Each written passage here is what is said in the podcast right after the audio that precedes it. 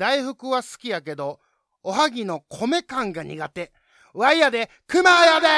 ってことで、えー、熊はあんこ好きなんで、えー、大福がめっちゃ好きなんですね。あの、お餅とあんこのハーモニーたるや、もう最高やないですか。でもね、あの、おはぎってあるでしょ。あれ、あの、大福と逆にした感じやけど、なんか、おはぎが苦手なんですわね。あの、米感が、なんか、あかんのですよ。えー、熊はパンより米派ですし、えー、米が好きやのに、あの米感はあかんなんやろね。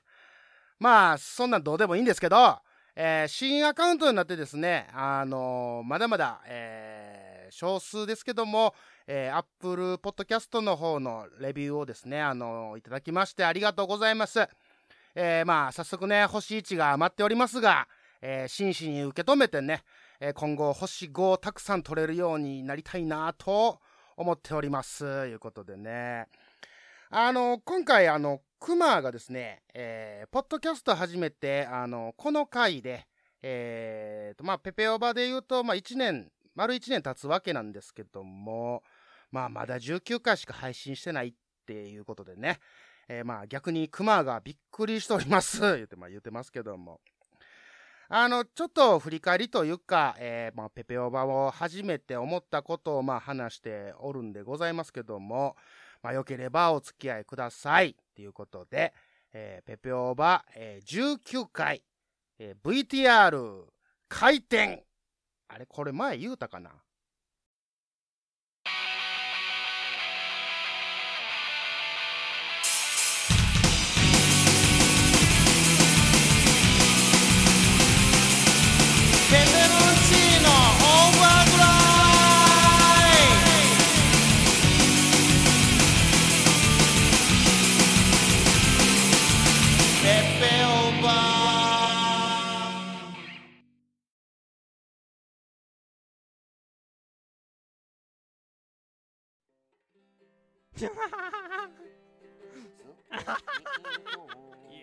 こけんじゃないかなって思ってたんですけど、いうわけで、応募です。まあ、最初の北九州の片隅からお耳の方映えるんじゃないかというの応募。まあ、あの、はい。SS ステディ、毎週金曜日、アンカーアプリから配信中。もう、あの、ああの、あいや、もう、緊張する。はい、雑談ですけども、えー、実はね、あの、ペペオバはですね、2019年の5月22日から、えー、配信を開始してまして、えーまあ、今回の配信で、えー、丸1年経つわけなんでございますね。で、まあ、たった19回しかしてないっていう、なんかすごい中途半端なバスで1周年を迎えるわけなんですけども、あのご存じない方がもうほとんどやと思うんですけどもねあのこのペペオバのね前に、えー、魂ソウルっていうポッドキャスト番組もやってましてまあそれも1年ちょっとで終わったんかな、うん、なのでまあおかげさまでポッドキャスターとしては、えー、これから3年生になるんですけどもまあ始めるきっかけっていうのはね結構方々で、えー、言うてますが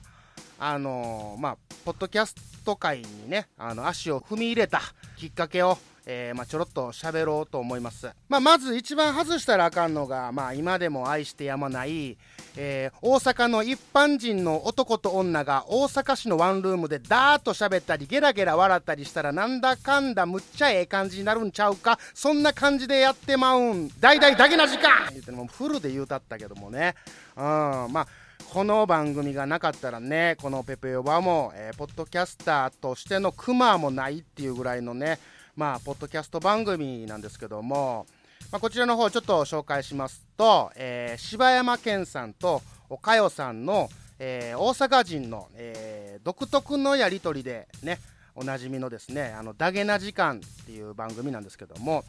あのおかよさんの天真爛漫なボケとえー、柴犬さんの鋭いエッジの効いたツッコミねもうねあのおもろすぎてまあ完全に成立してるんですよねお笑いが。うん。まあペペオバリスナーはね、まあ、この番組ご存知だと思うんですけどもあのポッドキャストの存在って実は前から知ってたんですね。結構前もう何年ぐらい前かな、うん、結構前から知っててで一番最初に、えー、ポッドキャストというものを聞いたのが、えー、ゴールデン X っていうね、あのー、アニメがあったんですけどそれの声優さんをやってた人が、あのやってた番組を聞いてたんですよね、うん、それがまあ最初でまあ、まだ当時はこうネットラジオっていう名称の方がまあ有名やった、ポッドキャストよりもネットラジオっていう方が知られてた時代やったんですけど。ペペロンチーノオーバードライブ。僕が一番うまくペペオバを使えるんだ。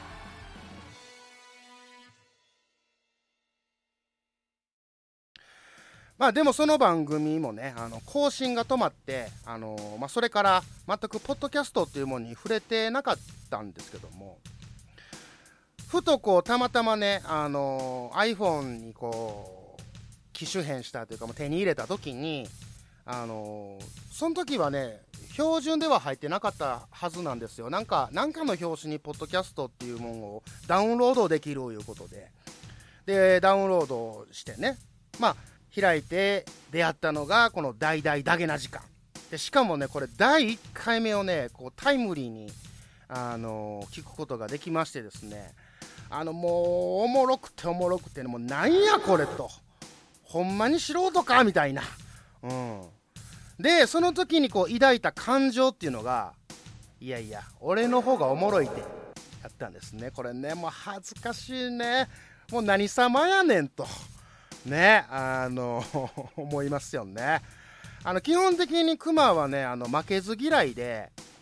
まあおそらく、あのなんやろ、そのクマよりも面白いから、面白いがゆえにこう本能的にね、俺の方がおもろいんやでっつってこうなんか自分を慰めるというかまあそんな感じになったんちゃうかなと思いますわ、うん、なんか負けたないってね、うん、思いましてでただあのやっぱり聞き続けるにつれてもうほんまね面白くて、うん、でもなんか負けたくないみたいな同じ関西人大阪人として負けたくないみたいな感情も大きくなってですね。あの恐れ多いですよ。恐れ多すぎるんですけども分かってるよそんなんね、うん、でもねそう思ってて。でこれクマでもできるんちゃうかっつって、うん、思って。でもあのこのポッドキャストっていうのをどう始めたらええんやと。分からんと、うん、どっからどう手つけたらええねんみたいなになってて、うん、であのもともとねこのツイッターっていうのもあの始めたきっかけが、まあ、このダイエット頑張るで言うてあのアカウント作りましてですね。でまあ一応最初の方はねあの真面目にダイエットに励みまして、まあ、おかげさまで、えー、30キロの減量には成功したんですけども今はねその減らした分をねあの全部なんやこう給付金なごとくこうねあの返されたみたいな感じなんですけどもねまあ言ってますけども。でまあそれが知らん間にね知らん間に言うのはまあ嘘ですけどもあのだけな時間ファンの方々と、えー、まあ知り合いになってつながって仲良くなってという感じになりましてね、まあ、その中でも、あのまあ、ユンユン白書のユンユンさんと知り合い、えー、腹黒幕な白熊猫放送局のあけぼのさんと浜口さんと知り合い、えー、でかまぼこラジオのしのちゃんと知り合い、えー、地方のクラブ工場委員会のみやさんとうっしーに知り合い言うてね。そして、えー、ポッドキャスト界の父アマンさんにも出会いっちゅう感じでこう着々とこうポッドキャスターとの輪をね広げていったんですよね。うん。もちろん他にもたくさんの人とつながったんやけどあの、まあ、ポッドキャストを始めるきっかけが、まあ、その人たち、まあ、キーパーソンやね、うん、でそういう人たちからいろいろと情報をね、まあ、収集収集して収集したわけですよ、ね、ただこう収集できたもののあの形から入りたい派のねクマはねあの機材集めから始めたんですよね、うん、ほんまはね今で言うたら iPhone1 台でできることなんですけどもやっぱねこうダゲな時間に勝つためにはみたいな感じでねあのまずこう音質を高めていこうみたいな感じになりましてうん。まあ、一応このバンドマンクマはバンドマンやってたりしてましたんでねちょっとこう音に関してはちょっとこだわりたいと。まあ今思えばねあのそんな音よりもあの番組の内容っていうのが大事やいうことはね、まあ、後々に分かることなんですけども。ペペオバ。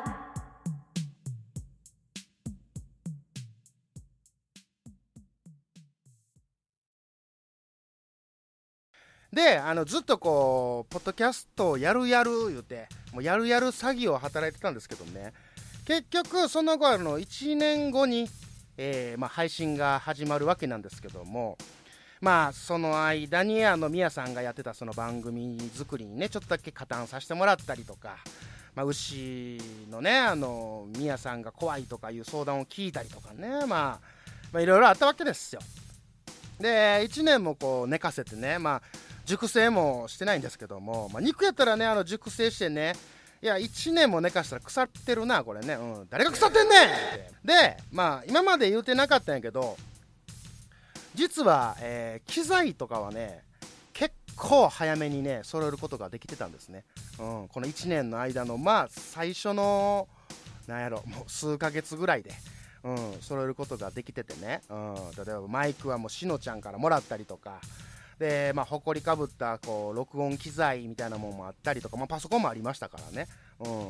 なんやったらこういつでも始めれるでいう状態にはなってたんやけどもなんですぐに始めへんかったかいうのは喋る勇気がなかったですね、うん、え？勝てる言うてなかった？って、うん、いやいやそうなんよ。思ってたんよ、うん、でね思ってたから一回こうプレイでね、まあ、試しでねあの一人でこう録音して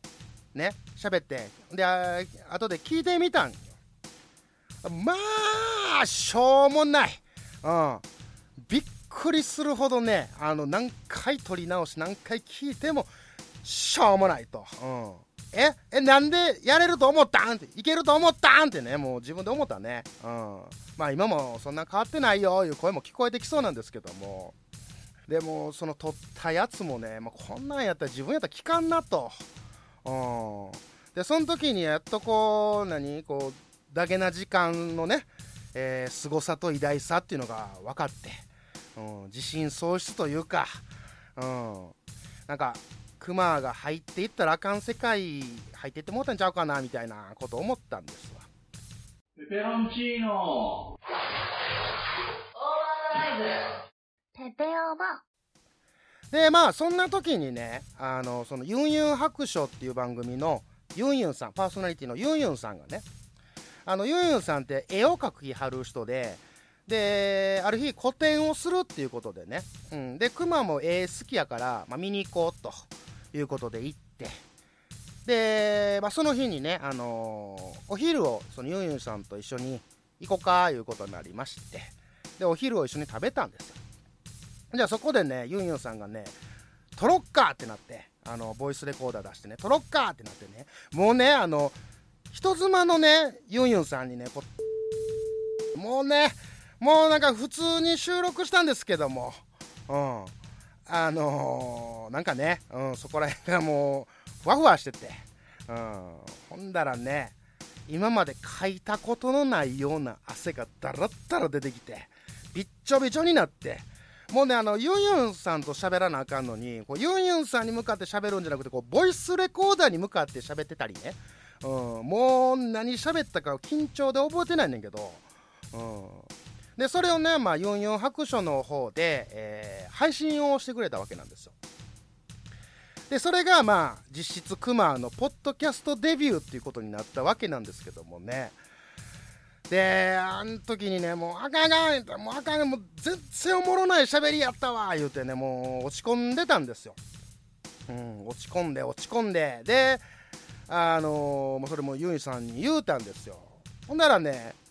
大丈夫大丈夫。いけてるいけてる言って。もうめちゃめちゃ軽く言うんですよ。めちゃめちゃ悩んでたのに。でもね、あのー不思議とその言葉でねなんか助けられたというか勇気をもらってね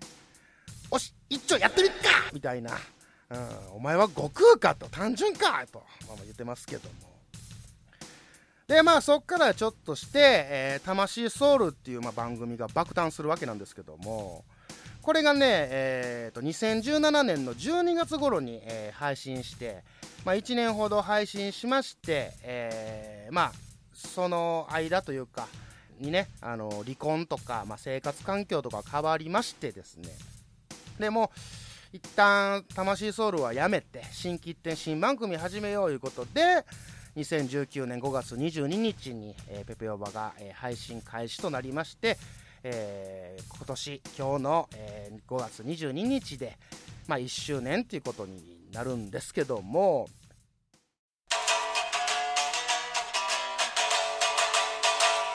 ペペオバ。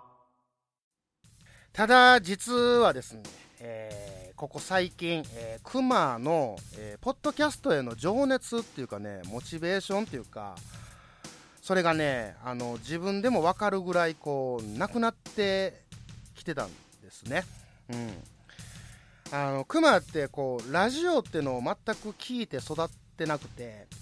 なんやったらこう今もラジオを聞いてないしまあ、小学校の頃はなんかそのラジオのディスクジョッキーの真似的なことをやっててねあのカセットテープに吹き込んだりとかなんや遊んでたりはしてたんですけどでもそんなにこうラジオ熱っていうかなそういうのは別になくてね。でもこうよく聞くポッドキャスト番組の方で、まあ、昔からラジオが好きでとか、うん、めちゃめちゃ聞いててとかいう方が結構ポッドキャスターしてたりとかなんていうかな、まあ、勝手なイメージなんやけどなんかラジオ好きの人がポッドキャスターやってる感じがあってでやっぱそういう番組聞いてるとちゃんとラジオしてるんよね。うん。で、まあ、ラジオをこうほぼ知らんクマがこんなんでええんかみたいになってきてでそれをまあ知らんなりにあの番組作りに関してはこう真剣にいろいろ考えてたりとか何がおもろいんかなとか何がおもろないんかなとかほんまにいらんことまで考えてだからこう時間をね配信までの時間がかかってしもうたりしてる中であのこう最近ですけどもこうポッと出てきた番組がねなんかえらいなんていうかこうサクッと面白いというかなんやろねあの自分でもよくわからん感情なんやけどもあのポッドキャストに対して真剣に考えすぎとかあもっとラフな感じでええのかとかあのそもそもクマに花ないんちゃうかとかどれだけの人が聞いてくれてるかわからんのにこんなに頑張ることなんかみたいなちょっとねあのダークサイドにこう落ちてたわけなんですよ。であとあのレビューいうのがあの Apple Podcast にはありまして、えまあ、1から5の星でねあの番組の評価をつけたりできるんですけども、まあ、100%万人が面白いって番組はないと思います、うん、思っとるんですけどもね。あのまあ、ペペオバを、えーおもろないとかしょうもないとか、まあ、思われるのはねあのまあまあええと、まあ、評価1位つけられようともねあのいいんですよ。まあまあショックですけど、まあ、そういうもんやと思うんですよね。でただその他の番組のレビューとかをちょっと読ませてもらうとなんやろかこう純粋にそこやそこじゃないやろみたいなレビューをねよく見かけたりするんすよ、うん、中にはもちろんこう的をねピシャッとこういてるレビューもあるんですけどあのなんやろねあのアマゾンとかでいう商品のレビューとかあるじゃないですかあの商品のね。あれってなんかたまにねその商品のレビューじゃなくてそのもののレビューじゃなくてこう配送者さん運んこう持ってきてくれる人に対してのクレームとか、ね、なんか箱が潰れてましたとか、えーすごく持ってくるのが遅かったとかなんかそんなこと書いてたりとかしてるんですよ。あのちょっと的外れなやつね。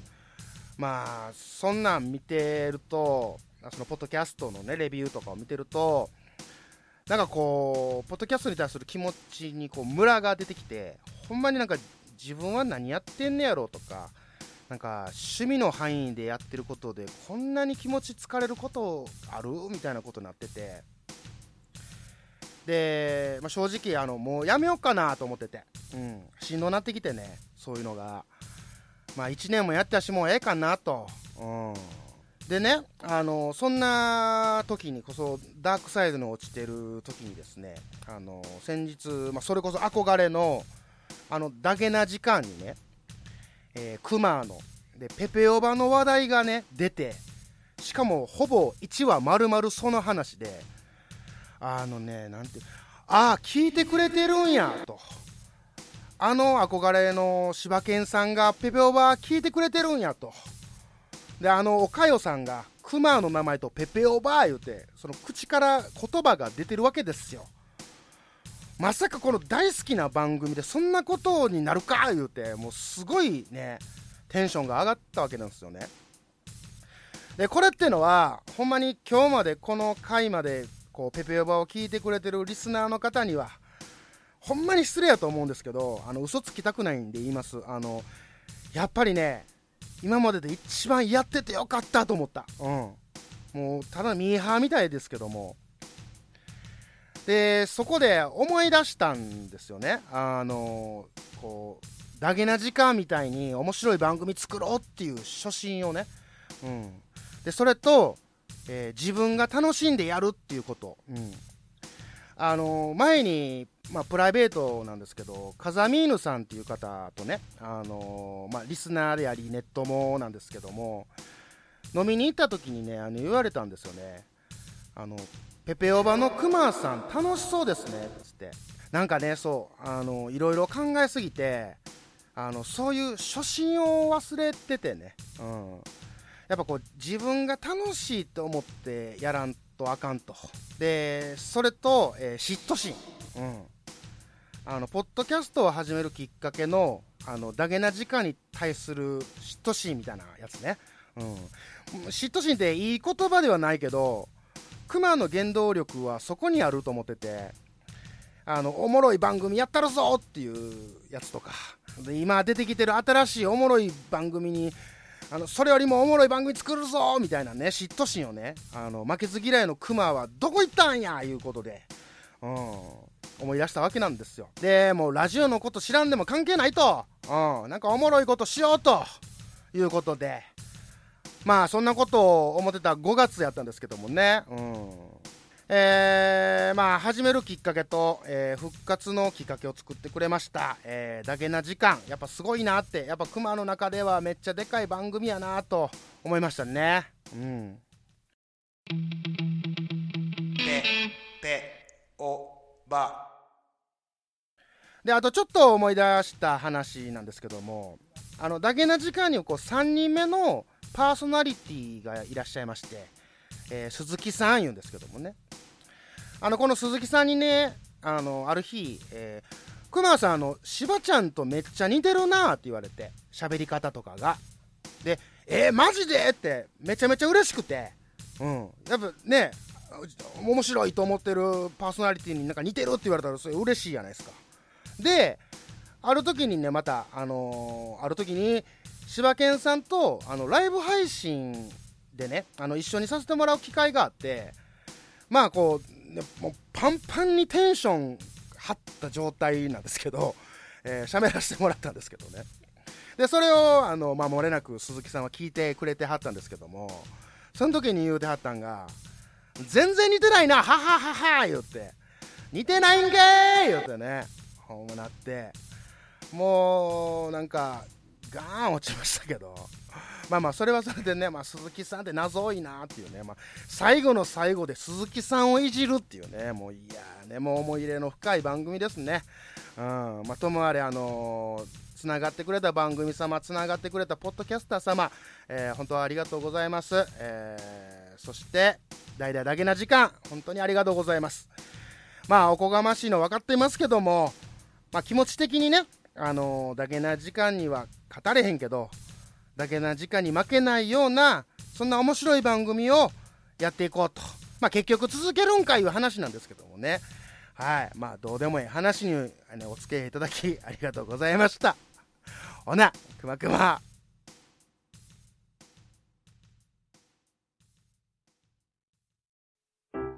ではここで鬼おろしのポッドキャストお弁当の蓋について街の皆さんのお話を伺ってみましょ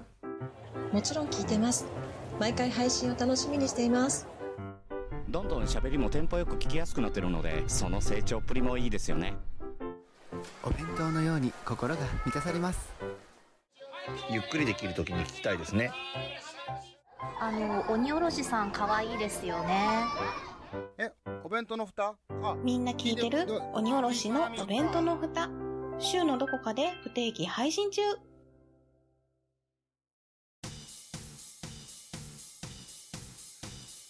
自分なりに勝手に解釈。はいこんなコーナーは世の中にある言葉を自分なりに解釈してショックを受けようっていうコーナーでございます。毎回言いますけどショックを受けるのはどないやっちゅう話なんですけどもえー、久しぶりに、えー、投稿いただきました、えー、なんと、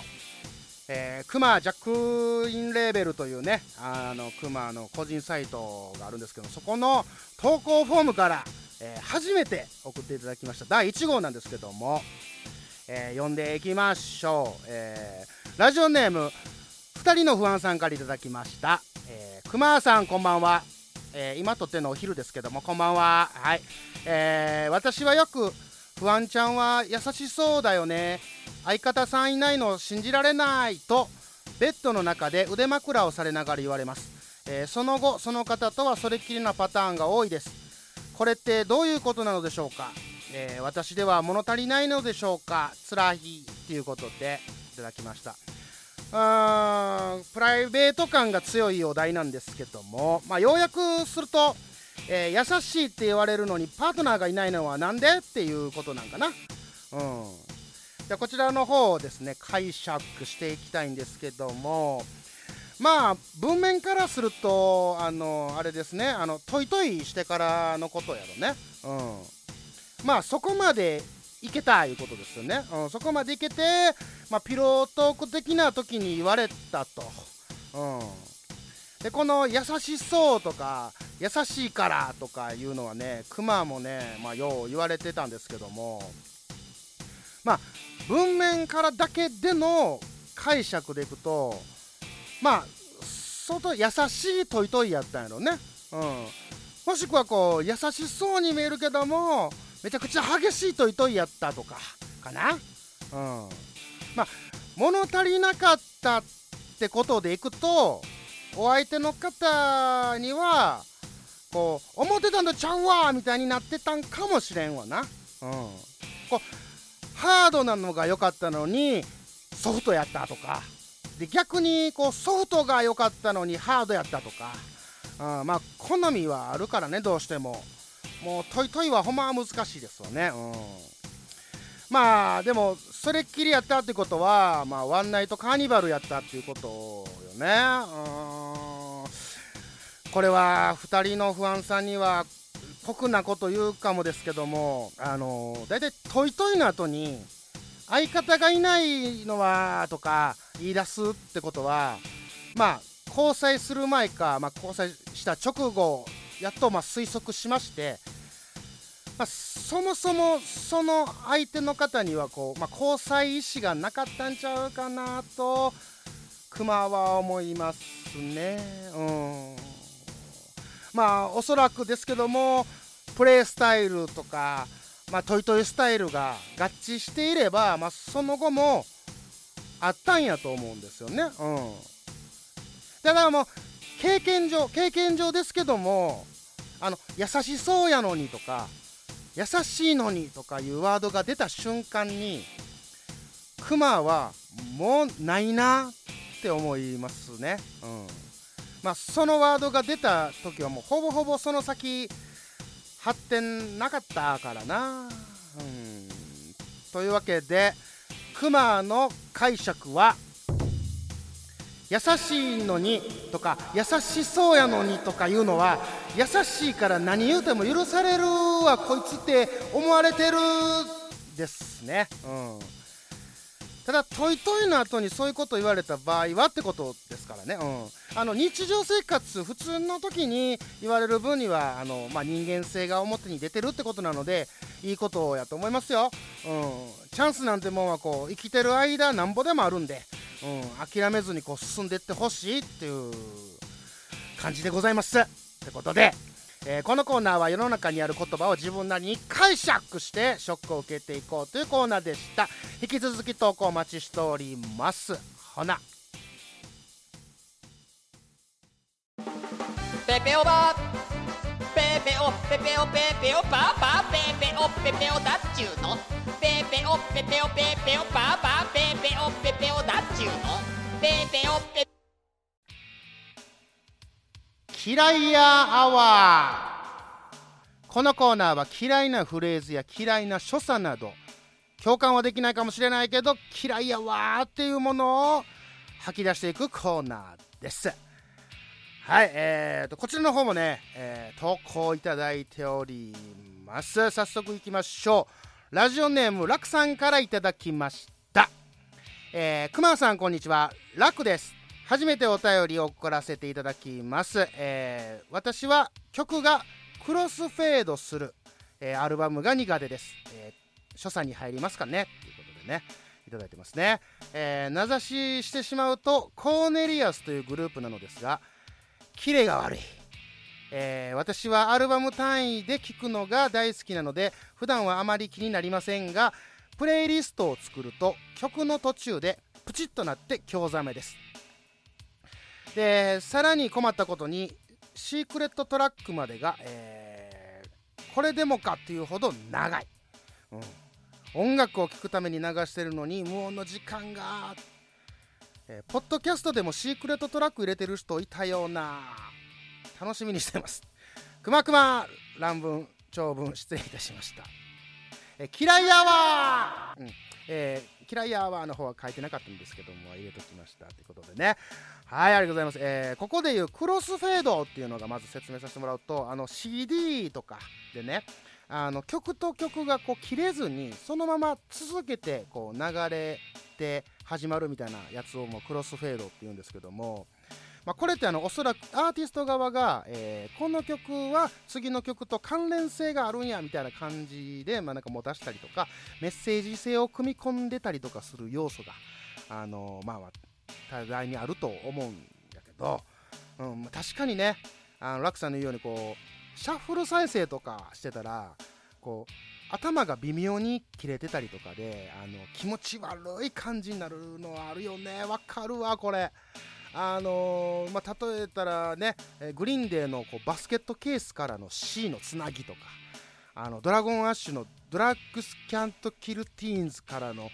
Just I'll Say の流れとかねもう、えーあとうんとあんまああんまり出てこんかったけども確かにねあるよね。うん。あのライブとかでもこう MC を入れずにあの連続でこう演奏に入る感じとかも、まあ、あれっていろいろアーティスト側もねあのいろいろ考えてやってるのもあるしあのそれを CD でもやろうみたいなことやと思うんやけどこう今やこう何スマホとかにさあの音源をこう手軽に入れて聴ける時代やからあのこう人アーティストをこうね聞き流すというかこう聞きっぱなしにするんじゃなくてこう好きなアーティストを入れとるから、まあ、シャッフルして聴くっていうのがねまあまあ主流になってきてるからまあこれがねまああだになってるというかなんかそんな感じかなっていう気がしますね。うん。あのクロスフェードの曲もなんかこう一曲として認識ねシステムとして認識してくれたらいいよねとかって思うよね。うん。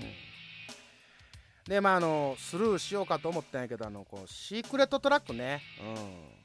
こうあくまでもシークレットやからさこうなんていうかこう、まあ、サービストラックやからさええんちゃうんかなと思うんですよ、うん、あのどっかのポッドキャストでもね、まあ、シークレットトラックやってるとこもあると。あーねうん。えーまあ、まあ昔知り合いでね「あのネバーマインドっていうあのニルバーナのアルバムがあるんですけどもこのアルバムをきあの怖くて聴かれへんいう女の子がおったんですよ。でなんでかって聞いたらこの CD は呪われてると、うん、あの CD かけっぱなしにしてたら急にまたシーンとなってたのにまた音楽鳴り出すね言って、うん、言うわけですよ。いやそれ呪いやなくてシークレットトラックや言ってね、うん、まあまああれもなかなかこう曲間が長いんですけどもね、まあ、ああいうおさお遊びみたいなとこあるしあのーまあまあシークレットはねまあまあサービスやから。こうあんまりそういうとこ突っ込んでるとこうシークレットサービスに消されるでー言ってまあ言ってますけどもね。はいということでえーこのコーナーは嫌いなフレーズや嫌いな所作など共感はできないかもしれないけども嫌いやわっていうものを吐き出していくコーナーでした。こちらも、えー引き続き投稿お待ちしております。楽さんありがとうございました。ほな。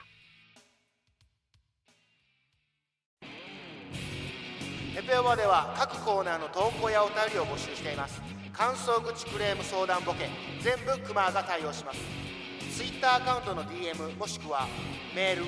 ェブサイト投稿フォームからどしどし投稿してください。宛先は tpovad.gmail.com 投稿フォームは kcmah.com スラッシュ ppod ツイッターハッシュタグは「ハッシュタグ #ppod」怖くないやでよろしく